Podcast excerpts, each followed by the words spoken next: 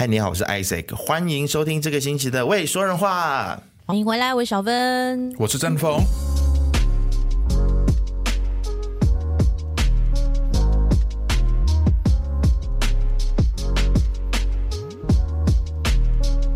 呃，我们今天要聊的主题是为什么道歉就这么难，这么难？为什么那么难？我想熟悉我们的听众应该都知道，我们这一两天呢，就自己手痒嘛，要去评论人家的东西，然后我们就又卷入了一个小风波了，算小风波吗？算大吧，对对，反正一天大家都知道整件事情。你你很夸张了，你的大家，你不能够以为我们的这个同文层媒体圈里面的人就是全世界好吗？OK，中文中事件，我觉得其实也是没有什么大不了的事情啦。但是就是，反正你们要要把事情先讲一遍，然后不然听众听得不飒飒。你们到底在讲什么？好好好，我我现在正要讲嘛。这件事情是这样子的啦，就是我有一天早上起床啊，嗯、然后就看到我们的同行啊，也是做自媒体的，隔壁台隔壁台。那他们叫叫做 Good Show 啦。然后呢、嗯、Good Show 呢，他们就做了一集关于这个跨性别的议题嘛，然后他们就访访问了一个跨性别者，然后呢。在那个 thumbnail 上面，就是我们常常会看到这个 YouTube 的画面上面的，它就写着“变性人”三个字，斗大的“变性人”三个字。对，后来我就想说，哈，不管是自媒体人或者是传统媒体人都应该要有这样子的敏感度，知道这三个字已经是不合时宜了。现在大家都是应该用跨性别嘛，所以我就觉得很不 OK。然后我就有传给郑峰，嗯，然后郑峰就很仔细的去听了。这一集节目好，那接下来正峰讲，我没有很仔细。OK，我是在健 我是在健身房的时候，我坚持说自己没有很仔细。我我大概听了五分钟，我就没办法听下去。我觉得前面有一个很大的问题，就是有一个男主持人，他就问那个跨性别者：“你的胸部有多大？”然后那个丹丹他就回应他说：“啊，你可以用你的手来摸。”这里有一个很大的问题，就是为什么你要去问他的胸部有多大？当你问这个问题的时候，你要不要？再问其他问题，你的阳具有多大？你屁股有多大？我觉得一个节目不应该是这样的。好了，那我就听了，我就很生气。我们艾 s 有留言，我也有留言。我的立场简单就是，它不是那个立场的问题，它是在于词句，你对议题上到底了不了解？用词遣字很不政治正确了，而且它会造成去加强了对于性别的刻板印象。然后他也会让这个 LGBT 族群在看的时候，就是整个节目里面的一些的表达，会让大家觉得被冒犯。重点来了，就是那个男主持人昨天，我忘记他叫什么名字，他就留了一段话，称呼我们为道德老师，什么中文老师。然后我就在下面留言了，他就说你说你是这个媒体老师、华文老师、道德老师，老师啊，然后。突然间，我们的龙文敏就出来了，他就跟我讨论了一番。我希望有一天我们可以面对面见面交流，来解除我的疑虑。然后艾 C 就为了挺我，然后又来一波的。其实基本上我就想说，你就俗辣啦，你就是没有啦，不是俗辣，你就是你不想再跟他讨论了啦，是因为没有意义，就就，就觉得没有交集啦。但是我我是有一点点不想说，那个讨论就是很像没有把我们真正想表达的这个意思说清楚啦。所以我我就回复，我就说，其实你们到底有没有做功课？大家都是有眼睛看的，观众的眼睛都是雪亮的啦。那其实这个议题。特别是关于跨性别，他们是长期被歧视以及被打压的，所以我们在做关于他们的议题的时候，我们要更加的谨慎跟小心。我的意思是这样子，而且当别人给你们意见的时候，你们就很情绪化的去表达说啊，虽然别人说是道德老师、中文老师的话，其实我觉得对他们的整个的节目未来的这个走向以及公信力是没有任何帮助的。我们自己也曾经跌倒，我们自己曾经也被人家批评或指教，那说有错你就认错，你就道歉就好了，对不对？那如果你觉得你没错，那你就是无责加勉的心态就好了嘛，对不对？我就觉得他们后来的回应就会变成说，他会去曲解我们的意思。我就觉得那个讨论已经不在点上了，就没有交集，根本就没有针对事情在讨论。然后就看到龙文敏不止跟我们，他就跟所有批评他们的人一直不断在上面吵架。我就会觉得说，真的道歉有这么难吗？为什么？我想要讨论一件事情，就是说，为什么不管是大马的政治人物，或者是从某电台出来的这些网红名主持人们，他们只要遇到有争议的事情，然后别人指出他们错误的时候，他们就是打死都不能够道歉，而且很会狡辩。对，你知道他那个男主持人叫依依啦，然后他竟然说出这样子的一个理由，让我真的是跌破眼镜。他说这只是一个聊天节目，relax，不是深度的专访。如果我们很认真的啊，以一问一答的方式来访问的话，我相信到时候很多人会说太震惊、太 boring 了。哇，我真的是这样子的说法都可以哦，我真的是败给这些主持人，这些新一代的主持人。我知道你们喜欢。以比较短、比较轻松的方式来吸引大家的眼球，希望吸引大家年轻的一群来点进去看。可是你们在讨论的这个议题，它是非常 heavy 的啊、我不能说严肃，可是它就是一个大家需要重视的一个课题。大马的跨性别者，很多人对于他的一个 prejudice，对他的一个偏见。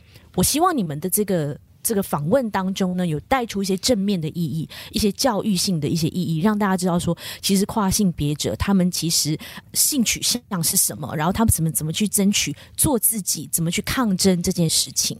而不是就是用这种哦，我们只是在聊天，我们的用词遣字就是用我们跟普罗大众一样的用法来接近大家，来接地气。我觉得你们怎么样都是一个主持人。那既然你们有两万多是吗的 subscriber，那你们就要负担得起这个责任。即便你是轻松的谈话节目，那你也应该要做功课跟做准备。所以，我我想要说清楚，所谓做功课、做准备，就是说你要至少对于 LGBT 或者是跨性别的这个团体，什么是性向，什么是性别，这些概念你要先清楚。你才来做这个节目，我我会觉得有点太心急，想要这个节目很快爆、很快红，所以就是小孩玩大刀啦，就是在做一些他们很不熟悉的东西，所以今天就出事了，所以今天就很多人批评他们。但是，所以我我们讲的所谓的做功课，今天你你看到桃子也好，或者是呃你看到百灵果也好，虽然他们都可以哇，很像侃侃而谈，然后很轻松、很放松的聊天。但是殊不知，他们是在背后做了很多的功课，做了大量的阅读，才能够轻松的聊天。OK，再来就是他们其中一个 argument，就是说我我们跟这个来宾很熟啊，我们平常讲话更三八嘞。他在节目当中没有被我们冒犯啊，我们在节目里面啊，其实已经都是你知道，就是很稀松平常了，就是我们平常讲话的那个样子了。嗯，但是我觉得小朋友不是这样子的，就是。你不能够说哦，我们平常私底下怎么样？那我在公共平台谈话的时候就就可以怎么样？嗯，你可以做自己，但如如果我今天我可以把我房间里面做的事情搬上公共平平台的话，那我会选择 OnlyFans 啦，不是 YouTube。你知道我意思吗？就是。你平常可以跟你的朋友闹，你可以很政治不正确去讲他、酸他，说：“哎，你的奶很大啊，啊，还是说，那你你下面有没有被割掉啊？”你平常讲话是可以，但是当你今天是来到了一个大众的这个自媒体平台的时候，你其实还是要顾及到观众的感受的。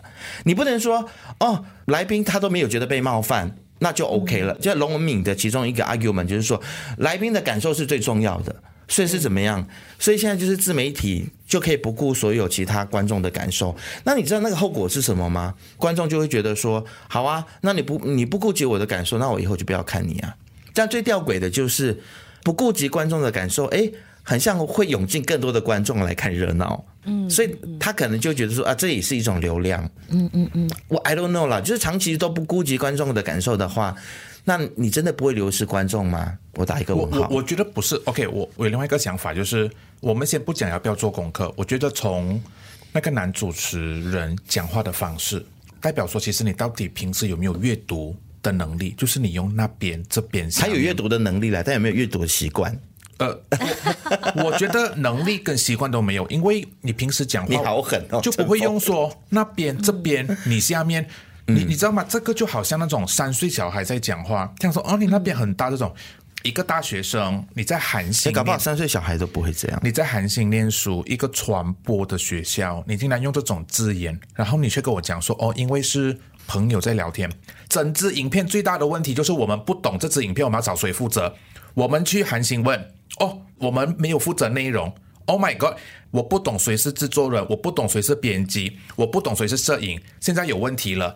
我们的龙文敏大姐就开始讲说啊，你们不可以这样子啦。龙文敏作为一个我们认为媒体界的大姐，用这种语气来跟网友讲话，做到一个这样烂的节目，然后跟我们讲说不可以这样。马来西亚就是因为有很多人对跨性别者有很大的刻板印象，媒体人就应该需要树立一个好的榜样，不是？我们继续讲说变性人，什么叫变性人？重点是那个。跨性别者他并没有变性，他只是在心理上的认同不一样而已。所以整个节目最大的问题就是，整个节目并没有一个很好的制作，没有很好的顾虑观众的感受。当然，他们就会讲说啊，你可以不要看啊。他不是要不要看的问题，他是你作为一个媒体，你作为一个自媒体，你把影片放上 YouTube，我们就可以去。去质疑，哎，你的功课没有做好，哎，你为什么问这样子的问题？因为他一直强调讲说，你要举例，我哪里没有功课没有做好？嗯，很简单啊，如果你是一个有脑袋、一个有性别意识的人，你就不会用变性人。当你的男主持人一直在用那边、这边、你下面的时候，你要去制止，你没有。你龙文敏作为一个大学姐，没有去制止这件事情，他让更多刻板印象去延伸、加深。我想问啊，如果今天一个十二岁的小朋友看到，他去跟他的父母亲，他回到家，他问他的妈妈：“妈，你奶有多大？” 那我想问哦，这件事情我们觉得是小事，我们可以教育。可是我想问，如果有一百个人看到，我们要怎么办？所以这种媒体不用负责，我们就让整件事情继续发酵，然后他就继续在继续在留言呛我们。我觉得这个就是媒体工作者或者是呃自媒体人，他需要有一些伦理，他需要有一些。道德的存在就是有些东西我们可以做，有些东西不可以做。如果你觉得他只是朋友的托你就放在你的 IG，你就不要放在 Good Show，因为 Good Show。它上面还有一个学校的名字，除非韩信可以跟我们所有人讲说，OK，Good Show 不管我们的事情，那我们只追究于 Good Show。但是问题今天是从官方的网页、从名片、从所有资料显示，它跟学校是有关系的，所以拜托媒体学校是不是应该要负起一些责任？是不是需要来来做一些事情？我作为校友，我都觉得好丢脸诶，什么事情都没有做，然后让我们心目中非常棒的龙文敏学姐去处理整件事情，那他要不要出来讲一讲，到底他要怎么处理？还是他下一支影片他还是用这样子的方式？OK，如果他下一支影片他聊 LGBT，他请一个男同志来，还要用这样子的方式吗？哎，死 gay 咯，这个就是一个很大的刻板印象，大家也不要去追究，就是做一些有流量但是没有办法影响社会的影片。大家会不会觉得我们现在是在在说教 案？应该会吧？对，应该会。尤其是看看 Good Show 的这些比较年轻的小朋友。OK，我我必须说，我觉得 Our heart is coming from the right place。其实我们真的是不是为了要去苛责大家啦，不是为了要去批评大家，我们只是希望说能够指出有错误的地方，大家一起进步，一起改进。我们也欢迎大家，如果对于我们说人话，我们觉得我们哪里做的不好的地方，也希望大家来指正。我觉得今天如果一直用这种模糊焦点的方式来讨论事情，大家不会有交集，因为他就说怎么样，我我们一定要承认所有大家对于我们的指控吗？我们就要下跪道歉吗？你知道吗？用这样的语言真的是无助于讨论。我没有叫你们要下跪道歉，我只是说，如果真的做错了，那就道歉，其实没有什么大不了，道歉真的是不会死人的。道歉其实很多时候就会让大家觉得说，你们是有意识到自己的问题，特别有的时候在公关危机里面，你道歉都是会让人家感觉到你是一种谦卑的态度。有时候道歉也是为了让事情更加的完满，包括最近 DJ 彤彤的事情，或者是以前最红的男主持人被人家讲什么他骂脏话，你知道吗？都是又花了很多的力气，然后一直在圆，一直在圆，然后一直在。用很多的社会资源，然后用很多的包括法律资源，就是不想要承认自己有做错，所以我就觉得说，哇，道歉真的这么难吗？我我们去看台湾，OK，台湾总统选举刚过，很多立委没有办法连任，民进党的立委就讲说抱歉，我们做的不够好。嗯，但是如果是马来西亚绿潮，No，ini masalah PAS，ini masalah PAS，永远 是别人的问题。我我们我觉得每个人有不同的考量，但是我觉得一个问题就是，我们先不讲道歉，你到底有没有反思过自己的错误？嗯，你反思没有，然后你道歉，你就觉得你要下跪。我不懂他活在哪个年代了，我不懂为什么道歉一定要下跪了。我觉得大家用很活在那种非常老的时代，就觉得说，嗯、哦，我道歉等于有做错，不是？我觉得道歉是反思，到底有没有，到底有没有一些部分你做的不够好，你要加强。嗯、如果今天是一直讲说啊，那你要我们道歉？难道你要我死吗？你要我跪下来吗？不是，道歉就是道歉。嗯、哦，我做错了，可能这方面我们做的不够好，我们再来加强。谢谢大家的指教，很难吗？而且还有另外一个说法，就是说，哎，在你们还没有在人家的视频下面留言的时候，是不是可以先 PM，先跟他沟通，是吧？有啦，就是昨天有些我们去参加一个活动，然后有一个媒体界的算是资深的前辈啦，他就说：“、哎呀，大家好来好去嘛，有什么事情就私底下啊说一声啊，大家一起改进就好了嘛，不需要什么东西都拿到台面上面来讲，撕破脸。”我承认啦，其实当下看到的时候，之所以会在公开的台面上面去批评，是因为真的当下也是有情绪。那我觉得，如果我的情绪有让你们觉得很不舒服的话，我道歉，真的。但是我觉得，要不要私底下讲这件事情？我认为，如果今天我们是透过私底下去讲的话，他根本不会鸟我们，嗯，因为我们真的在其他的事情上面。我举个例子，就是 Melody FM 做了一个节目，然后他是。讨论 HIV，他用广东话说是什么艾滋的带款者、带菌者，但拜托，艾滋是一个病毒，不是细菌。你为什么会讲说是带菌者呢？我不止一次在下面留言，请他们更正，然后也有很多的同志族群，甚至有医师在下面指出他们的错误，他们完全不回复。所以我想问的就是说，我们私底下 PM 有有用吗？就是我们都已经在公开的场合上面来指出你们的错误，你们还要一直不断的狡辩的时候，你觉得私底下他们会理我们吗？我我不知道啦。我觉得有几个东西，第一，不能用 PM 的方式，要么就是那个媒体平台它有一个投诉管道，因为对，因为 PM 它会消失。在台湾的媒体，它每一个平台每一个媒体都有一个投诉管道，你觉得这个报道有问题？你可以透过那个投诉平台，那个平台它并不是给制作人，它是那个公司会有一个自己的单位。马来西亚没有嘛？嗯、那你你没有的情况之下，PM 如果还没有办法处理问题，那我只好带上去。为什么？OK，我我我讲一件事情，如果今天只有我跟黄仁杰在留言，就是我们两个人是搞习惯，但今天不是，今天是有越来越多人认为是不妥的，嗯、那我们应该是不是要去检讨？我们不用检讨很严肃，我们去想。我们是不是在一些字眼思考思考？嗯，是不是有用有用的不恰当？那我们来修。我们下次注意，但今天没有，今天就是一直把东西丢给大家。有啦有啦，他有把变性人后来变成跨性别人。但是如果今天没有，心不甘不情不愿的啊。对呀、啊，然后他还在凹说，其实变性人并没有不妥，没有。他讲说，他他讲说，人妖才是被定义为是贬义词，变性人没有。不要跟我丢那个东西。OK，我要再文嚼字，我要再讲一件事情。外劳大家也可以讲吗？为什么越来越多进步的国家，他不用外劳，他用移工？难道我们讲说，哎，你们这种多事的，为什么去改那个字？哎，你们政治正确啦，对，政治正确去碾压别人，矫枉过正，矫枉过正。对，其实这个社会需要的是要有更多正确的东西。如果没有正确的东西，就被这种自以为有流量的人把所有字都倒反过来，还需要学术界嘛？就不需要嘛？所以回到一个点，其实大家都要有那种思辨或者是思考的能力。我认为我们可能比较冲，但是我即使到现在，我还是认为我还是会做回同样的事情，因为我身边有太多这种朋友，他们被忽视，他们被欺负，那谁帮我们讲话？他们也不能公开。我作为媒体人跟时评人，我讲这件事情是希望整个环境变好。嗯，那我对我们的出发点是这个，我们需要有探讨的空间。我跟艾 C 可能我们很冲什么，但是请问，如果他们坚持觉得他们没有问题？那我觉得也 OK。但是我要强调一件事情，之后的每一支影片如果有错，我还是会丢，因为它是有。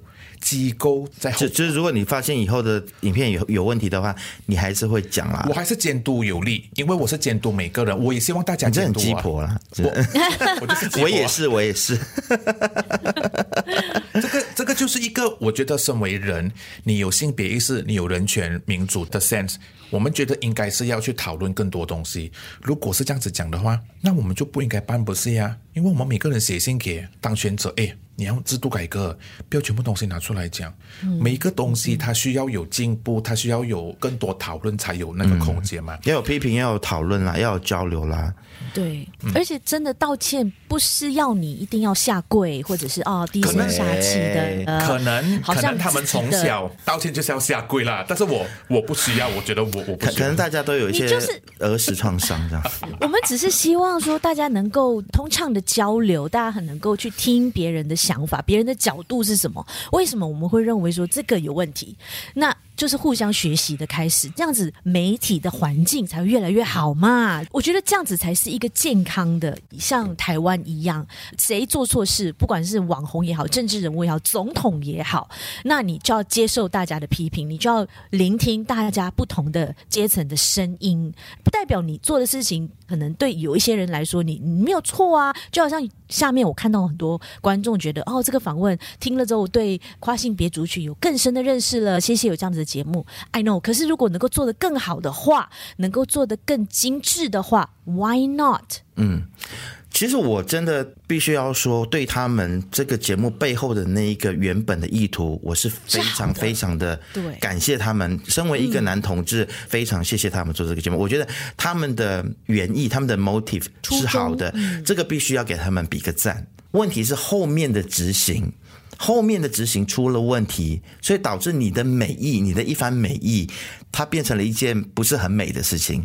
那我也必须要澄清说，我们其实提出这些问题，并没有负面的意图，并没有坏主意，并不是像你们想象的说，哦，因为我们是有竞争的关系，所以我们就是要贬低你们。像以前卢卡斯他也是这样子认为，我们就觉得说，我们提出问题就是要泼他们脏水，不是。我们真的希望说，马来西亚的自媒体大家可以共生共荣，大家可以一起迎向辉煌的未来，都可以做得很好。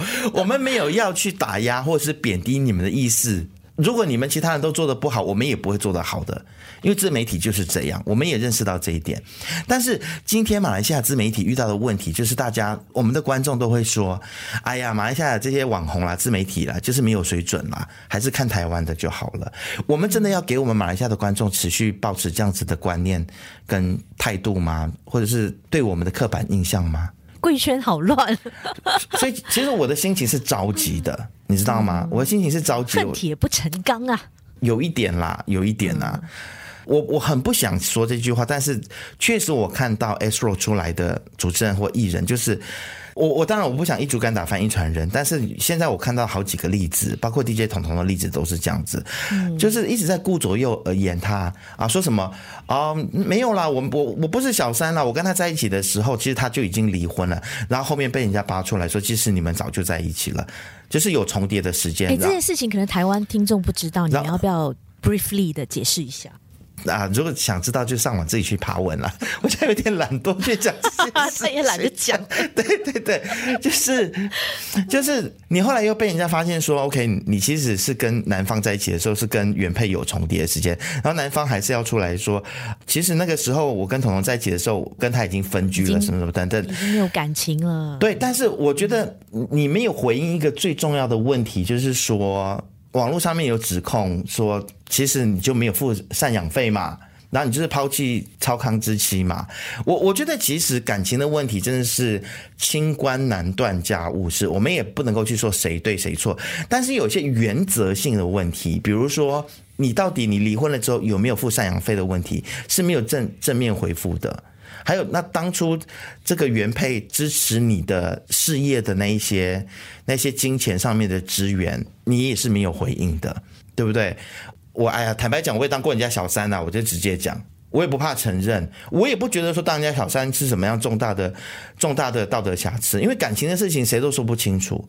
但是你当人家小三也好，或者是你有婚外情也好，你有没有对你本来的那个家庭负责？我觉得这个是一个比较严重的问题，对不对？你你跟你的太太十多年，然后你剩下三个孩子，你有没有对这三个孩子负责？有没有尽到养育的责任？我觉得这个才是重点。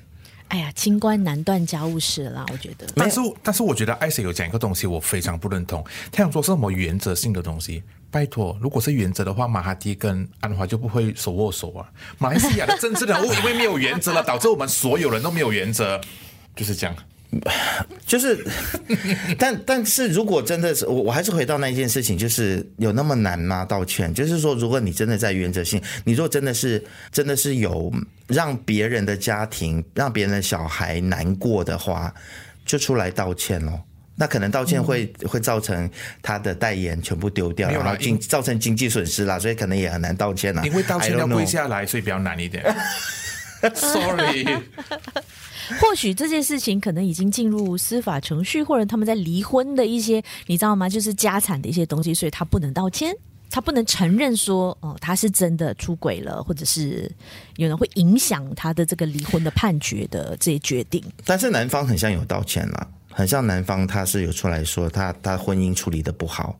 他觉得很抱歉，这样子就很棒啊！就是嗯，对啊，就给他掌声啊！但是这个女网红她的这个嚣张的态度，我真的是看不下去。嗯，做小三也可以做的这么理所当然的哇！我我不晓得啦，包括了像是西蒙选的不好，其实我觉得就是因为你们做的不好。就像民进党一样啊，为什么国会会丢掉一半？就是做的不好啊。对啊，他们会谦卑的检讨啊，不是有说了吗？我我觉得检不检讨还是其次啦，就是他们至少有道歉，你知道吗？嗯、身段蛮放蛮软的。坦白说，小芬，你记得吗？我们在过去的一年里面，一年还是两年里面，我们不是有访问那个流浪教师吗？就是在台湾学校，马来吉隆坡台湾学校。教书的那个老师，然后他被逼退，包括百灵果，就是那个德国海德堡事件。其实你问你问我们这些活在海外的华人，我们真的也觉得民进党做的真的很糟哎。就是在民进党主政的时期，我们就是眼睁睁看到有流浪教师在这边被欺负，然后驻外单位居然是帮着台商，然后没有帮自己的国民，这个难道做的不糟吗？所以你问我的话，为什么我会觉得说？台湾选民很清醒啊，就是就是在这次总统大选，总统票为了国家的安全是投给赖清德跟小美琴，但是政党票大家爱投谁就投谁。对，你知道吗？就是因为对民进党真的太失望了。嗯，就是要给他们一记的教训。对，但是我们也看到民进党赖清德他们有出来承认说。选的不好，就是因为我们做的不够好，我们要深刻检讨。我希望马来西亚不管是政治人物、网红、公众人物，都有这样的胸襟。你真的做的不好，这样子的格调，嗯、对，道个歉真的不会死了。这样子你才你才能够更值得选民们的 respect。even 是没有投你们的人都会觉得他不需要小芬。如果你不投他，他就跟你讲说：“小芬，你不投我，你就要穿短裤。”你就不能穿短裤？你 啊，你 那个是马来西亚啦。不能穿短裤。好啦，我觉得，其实我们讨论了很多东西嘛，哈，嗯嗯嗯，还是回归到一个东西，说到底，就是我们大家做错事情，我们到底敢不敢反思跟道歉嘛？嗯嗯，我们从不管是呃呃，歌手歌，或到 DJ 彤彤，对，就是大家到底的那个那个政治人物那个状况是是怎样？就是当然，我们也欢迎听众可以在下面留言，就是你觉得道歉这个东西是？很重要，还是你觉得只有我们在夸大整件？只有我们三个人在乎。其实大家都觉得，在马来西亚的文化里面，在 在我们的社会结构里面，国情，我们特殊的国情里头，其实是不应该道歉的。是，是我们误会了什么？是吗？嗯，可能道歉这个词是我们自己编出来的。Sorry。哎，我觉得我很害怕，哎。会不会就是回旋镖，就是就会回旋打到我们自己啊？哪天我们出什么事情，然后 很简单啊，那就道歉喽。好，我 那就从中学习，下一次你就不要再犯喽。我我讲一个最近的台湾的例子好了，范姐出来道歉，大家记得这件事情吗？嗯，因为有有看到范姐超意嘛，他们没有约到赖清德，然后他说因为跟赖清德的团队有讨论过，然后。他觉得赖清德团队只想要聊猫猫狗狗的事情，嗯，然后就很多人就批评范姐嘛。要范姐道歉，后来他就真的道歉。但是范姐那个道歉，她是没有跪下来的哦，他的腰杆子很直哦。她是坐住，还没有站着，她是坐住。OK，没有，我在说，我说站着腰杆子很直的是一种形容了，就是她说我道歉，我为了这个朝意道歉，但是我觉得赖清德团队还是应该要来跟我们就是正面对决，对要来跟我们进行讨论。不卑不亢的那一种对啊，嗯，像范姐这种不卑不亢的道歉也是道歉啊，也是 OK 啊。也是让大家感受到他的诚意的，但但确实后来你看赖清德都不出来针对政策来跟大家讨论，所以他就选得很糟啊，嗯、国会就没有过半啊，嗯、他的票就没有像小英总统当初八百多万票，八百多万，对啊，狂风扫落叶，嗯、是啊，然后可能也是小英总统当时的这个时势下造的英雄啦。没有啦，就是香港的关系。也是也是，还有，嗯、当然小英总统他当然就是非常懂得如何虏获年轻人的心嘛，他那个文青挂的形象。嗯、小英总统也有道歉过啊。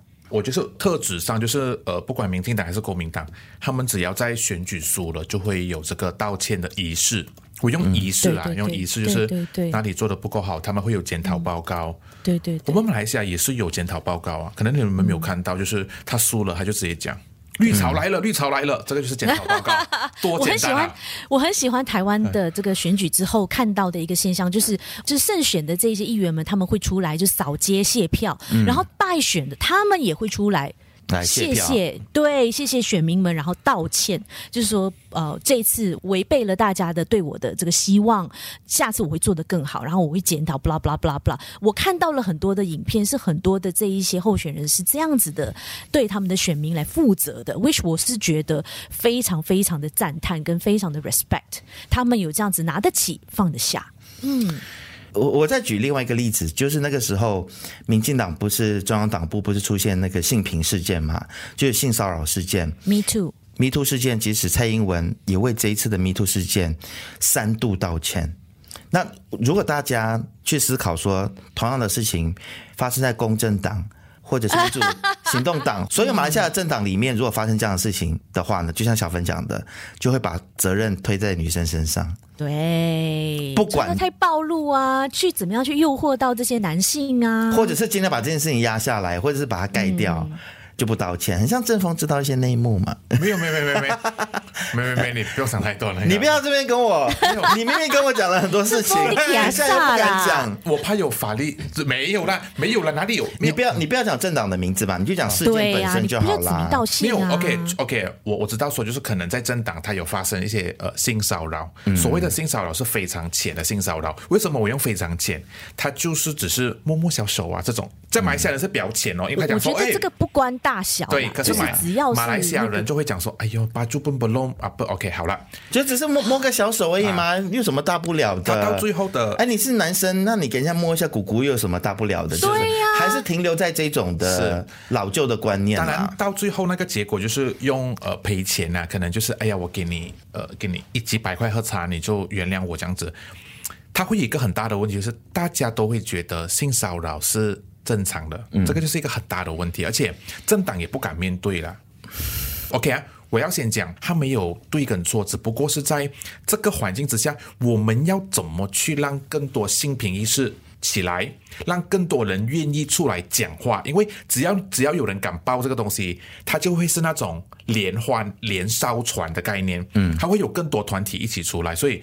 我还是呼吁大家，就是性品课题很重要，大家不要忽视，就是这样。对，嗯，对，即便你是一个小至一个万人订阅的网红也好，你也是有责任的，在性品的教育这一块，OK，不要认为你是一个小咖，你是小虾米，你不需要做的这么的，把这个责任扛在自己肩上，不能够这么说的哦，因为可能很多小朋友也是很喜欢你的这个大哥哥大姐姐温暖的形象的，所以希望你输出的内容是对他们是有帮助，而不是。让性别平等这个意识呢，是一直在倒退，然后一直是没有进步的，which is 马来西亚现在的状况。嗯，好啦，大家加油啦！我最后还是想讲说，我们真的没有什么样子、什么样子不好的意图啦，也不是为了要打压大家还是什么，我们真的是希望大家可以变好。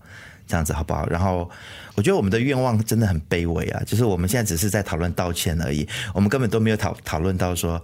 那后面道歉之后要怎么改进，你知道吗？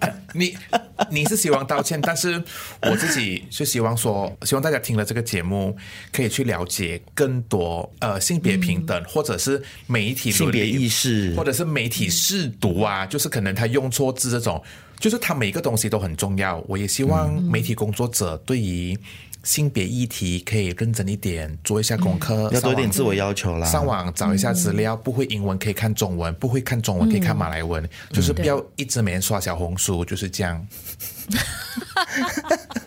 小红书躺枪，就就我觉得小芬刚才讲的很好啦，就是说性别议题真的是很重要，然后希望就是自媒体人可以去带动。然后去散播更多正确的这种讯息，然后我也期待说，我们马来西亚的主持人不要一直都是觉得自己自我感觉很良好，不做准备，然后大家就是现场见，临场发挥，然后流量大于一切，把流量当成一个什么什么胜利的密码这样子。流量是一方面，另外一方面就是我觉得大家都要做好准备功夫，该写的提纲就要写，该做的功课就是要做。不要觉得说啊，我只是一个娱乐节目啊，我只是一个聊天节目，就可以不做功课，就可以不写提纲。我觉得我必须说了，我真的是在这里七年多，然后带过很多主持人，大家都在千方百计的小聪明，用各种各样的小聪明，希望可以不要写提纲。我我必须说哈，写提纲这是一件很快乐的事情。你在做功课的时候，对不对？你写题，你会去为你的思想，为你的那个资料库增加很多可以用的资料的。然后你在做 research 的时候，你就发现，哎，又有新大陆，你又认识到一个新的东西，你又可以发现说，哎，我这个问题可以这样问啊，或者是那样问。然后你在修改的时候，我觉得那是一件快乐的事情，大家一定要把它，一定要去享受那个过程，不要觉得它是一件痛苦的事情。嗯，OK，嗯嗯，嗯是在这里跟大家共勉之啦啊。嗯，那希望大家不会觉得这一期节目太说教。我们不要倚老卖老啊！对，大家不要这么的愤世嫉俗，大家不要这么的生气。好啦，好啦，我们就说教说到这里了。再说下去，人家就要更讨厌我们了。你知道，每次我们说教啊，我们的订阅就被退订个位数了，但是人家就会讨厌我们。但是我们的收听率还是高的，就几万吧，好像是，就越来越高啊！我也就是啊。